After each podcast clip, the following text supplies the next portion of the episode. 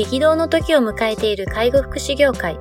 ポッドキャスト介護福祉ビジネススクール松田光一のトップオブローカルは大手外資系アパレル会社のトップセールスマンから介護福祉事業経営者に転身した松田光一がこれからの介護福祉経営に求められるものについてお伝えしていきます。既存事業がうまくいかなくなってきた。今後の事業展開が不安などのお悩みを抱えている経営者の方。異業種から介護福祉業界への参入を考えている経営者の方。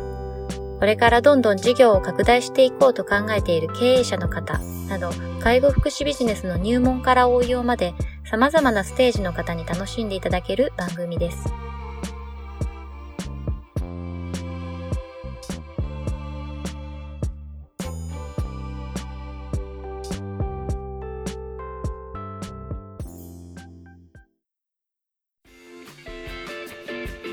こんにちは、ナビゲーターの松本慎二です。ポッドキャスト介護福祉ビジネススクール松田光一のトップオブローカル。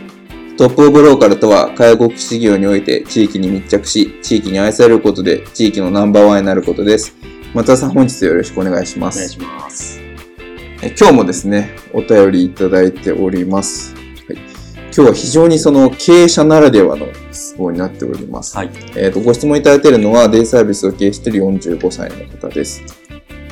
自己資金で開業しましたと。経営は順調にいっております。2店舗目の出店を検討しておりますが、銀行からの融資を、えー、検討しておりますと。いくらぐらい融資してもらったらいいのかよくわからないですし、まあ事業計画書も作ったことがないのでどうやって作ったらいいですかというようなお話です。これはもう経営者しかなかなか直面しないような問題ですけど。いや、でもこれ本当にこの事業計画書も作ったことがなくて、どうやって作ったらいいのかわからないっていう方が、はい、もう経営が順調ってなると、はい、天才としか言いようがない なるほど。もうこれはすごいなと思うんですけど、はい、まあ、事業計画書作ったことがない。でも今ちょっとこの会社としての運営の手法がどうなのかっていうのもあると思うんですね。例えばこれ、事業の方がしっかりついてるとか、税理士がついてれば多分、事業計画書って作れると思うんですね。あ、税理士が作ってくれるとそうですね。要するに運営が順調ってことは、それに対しての、いわゆるこう、えっと、資産表だったりとか、はい、まあ、あの、えっと、貸借対照とかっていう、ちゃんと決算で出ると思うので、はい、そのベースの数字があるから、いくら価値してくださいっていうことが言えるわけですよね。なるほど。だから銀行か、銀行への融資っていう、まあ、この銀行が、すごいなんかあっちこっちの話になっちゃうんですけど、銀行を、多分、うんと、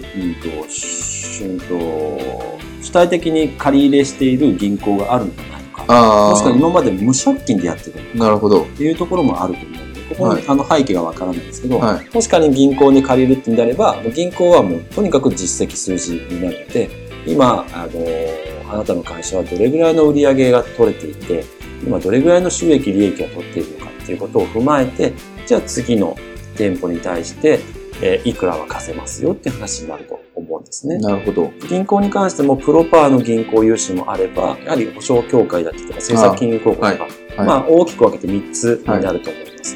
プロパーってなってしまうと、多分そことのお付き合いがあって、実績もかなり積んでいるってなると、まあ、プロパー融資って全然あります。だから保証協会とか、政策金融公庫まあ、窓口を叩かなくてもやれるような感じなんですけど、なるほど。ちょっとこの内容でいくと、銀行にもあんまり携わってなくって、でも改めて融資をもらもらいたいなっていう形になっているとすれば、うん、まずまあ銀行の選定だったりとか、はい、まあ、あと、まあ、計画書も絶対作らなきゃいけないので、売上の見込みのシミュレーションと、はい、あとはその事業に対して、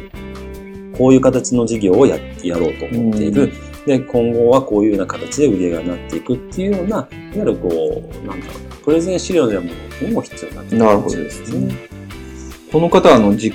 資金で開業されたっていうところなので、はい、おそらくまあ貯金をしてその貯金で開業されたっていうところだと思うんですけど、まあ、その無借金で銀行のとの付き合いがないってなった時にはまずはまあどこかの銀行っていうの窓口に相談に行くっていうところからスタートするっていう感じですか、ね、銀行っていう部分の選定方法としては、はい、例えばエリアの、まあ、地場に強い銀行とかもある。んですよね。はい、で、そうすると物件の情報も知ってたりとか。ああ、そこまで知ってるんですね。はい。やっぱそういうのあると思います。はい、あとは、えっと、新しく出店してる銀行だと、融資先をやっぱりこう獲得したいとか、なるほど貸し出ししやすいとかあるので、その辺の選定の仕方も、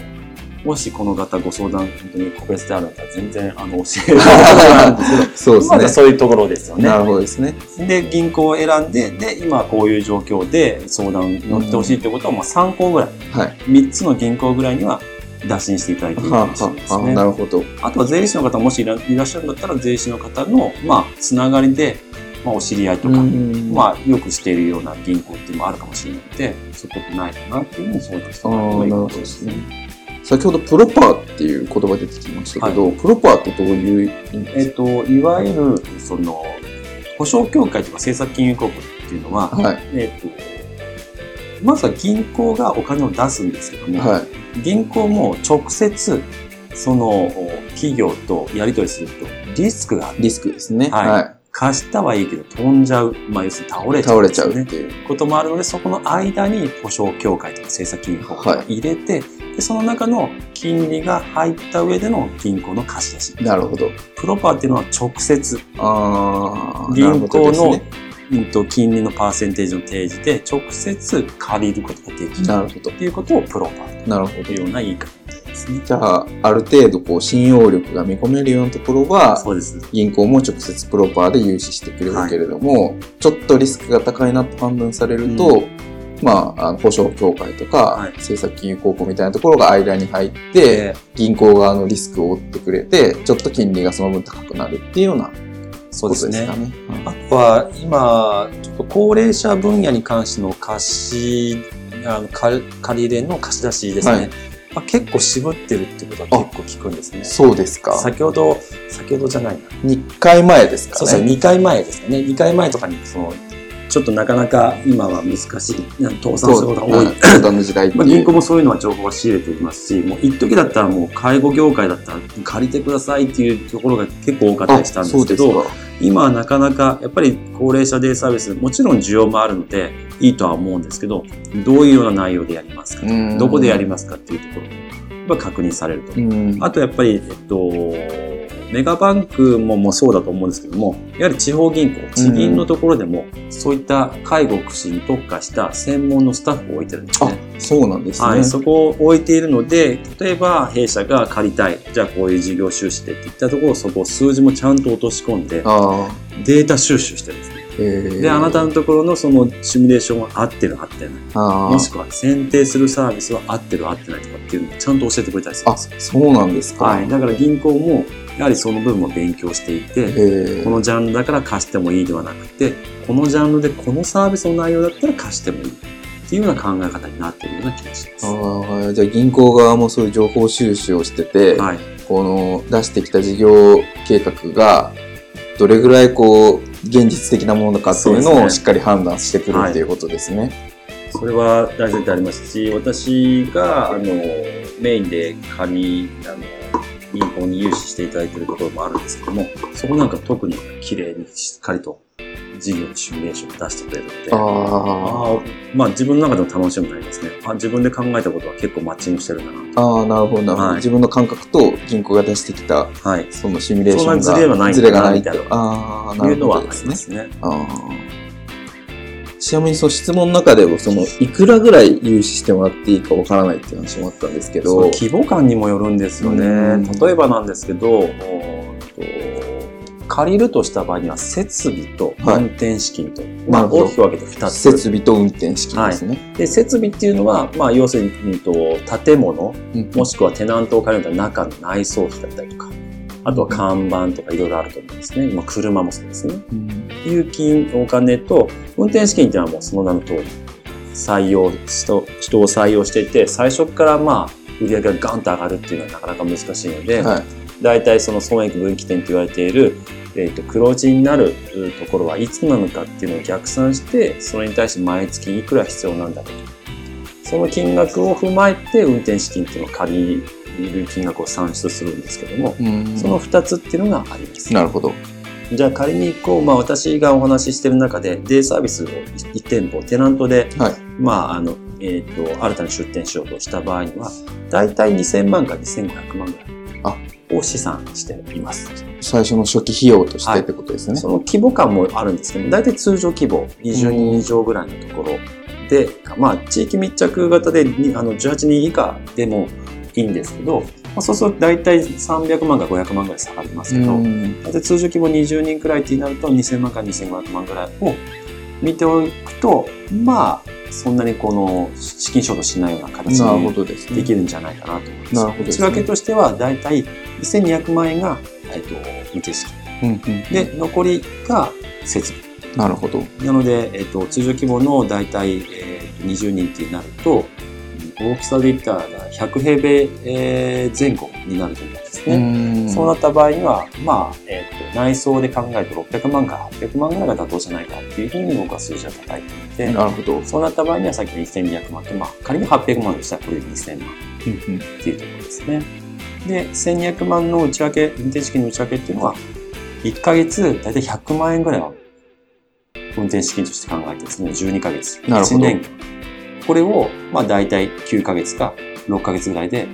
黒字損益分岐点の切り替え分岐点として計上するというような考え方のもと、シミュレーションされていきます。なるほどですね。非常に具体的な話で勉強になったんじゃないかなと思うんですけど、この運転資金の、運転資金はですね、最初にその、まあ、準備する金額として2000から2500万ぐらいなんじゃないかって話でしたけど、これはまあエリアが違えば当然、前後するって感じですよね。はい、その設備にかかるお金だったりとか。ね、規模とエリアに関してですよね。で、あとは運転資金にかかる人件費が、はい、まあ都会に行けば当然高いでしょうし、田舎に行けばちょっとやりやすく済むっていう話もあったりするんで、ただ、まあ我々がいる名古屋のエリアにおいては、まあ、これぐらいで、まあ、見越す、見込むっていうのが、うん、まあ、いいんじゃないかそうですね。なるほど。いや、非常に具体的な数字まで出していただいて、勉強になったんじゃないかなって思うんですけど、事業計画書っていうのは、いわゆる損益計算書みたいなものがあればいいそうですね。あの、簡単に言うと、1, 1ヶ月目、はい、オープンしました1ヶ月目。2ヶ月目。2ヶ月目、3ヶ月目。どんな感じで売り上げが上がっていって、はい、コストがかかるかっていうような、まずこの資産表、シミュレーション、シミュレーション表と、はい、まあワード1枚ぐらいでいいかもしれないんですけども、はい、うん、私はこういうようなサービスを考えたいと思います。それに対しての金額はいくらいくら必要ですと。で、こういうような形でいつにはいくらになって、最終的にはこういうような利益になりますっていうような説明があれば、なるほど。もし仮にこれ銀行に出したとしたら銀行はそれを踏まえて、えっと、校内で倫理します。なるほど。で、もし保証協会とか政策金融国をか絡む絡めるとしても、そこに説明しなきゃいけない資料になりますので、その内容を踏まえて、銀行の担当者が説明するっていうようなところの資料になる。なるほどですね。間違いなくこの2つはあった方がいい、ね、なるほどですね。じゃあそこの資料をいかの精度をいかに上げるかっていうのが融資を引き出せるポイントになってくるっていうような形ですかね。はい、なるほど。ちなみにそれは、そのシミュレーションのところはもしかしたら税理士さんが作ってくれるかもしれないし、まあ、あるところはあるってことですよね。はい。銀行もやっぱりこう、プロの方が作ったか作ってないかっていうのも結構やっぱりこう、判断の材料になると思うので。あ、そうですか。はい。じゃあ、もちろん自分でやったっていうことになると、あ、その内容がもしかして精度が高ければ、あ、この経営者は大丈夫だなっていうような、あの、裏付けになるかもしれないですけど、あなるほどちょっと煩雑だったら、この数字本当に合ってるのっていうふうなところでいくと、この経営者さん大丈夫かな、数字はって思う方も中にいるかもしれないですね。なるほどですね。はい、じゃあまあ、自分で作るにしろ、税理士に作っていただくにしろ、まずしっかり数字を精査するっていうことが大前提として大事になってくるってことですね。はい、じゃあ税理士さんに作ってもらったとしても、丸投げじゃなくて、自分でも吟味してみて、はい、しっかりとこう数字の妥当性っていうのを見ていって、銀行に聞かれても、に答えれるようにするっていうのがそうですね。大事ってことです、ね、いつも言ってるように、やっぱ数字は嘘をつかないで、数字だけはちょっと把握する、意識をするってことだけはなるほどですね。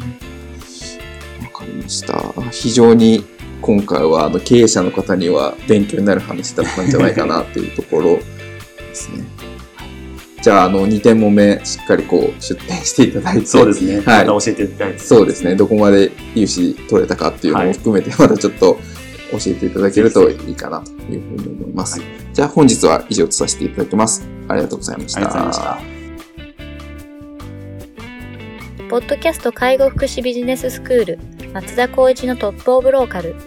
番組では介護福祉サービスに関するご質問を当番組の専用ウェブサイトより募集しております。番組 URL よりサイトへアクセスし、質問のバナーから所定のフォームへ入力の上送信をお願いします。URL は http コロンスラッシュスラッシュコロンスラッシュスラッシュ tol.sense カッコセンスハイフン world カッコワールド .com カッココムになります。皆様のご質問をお待ちしております。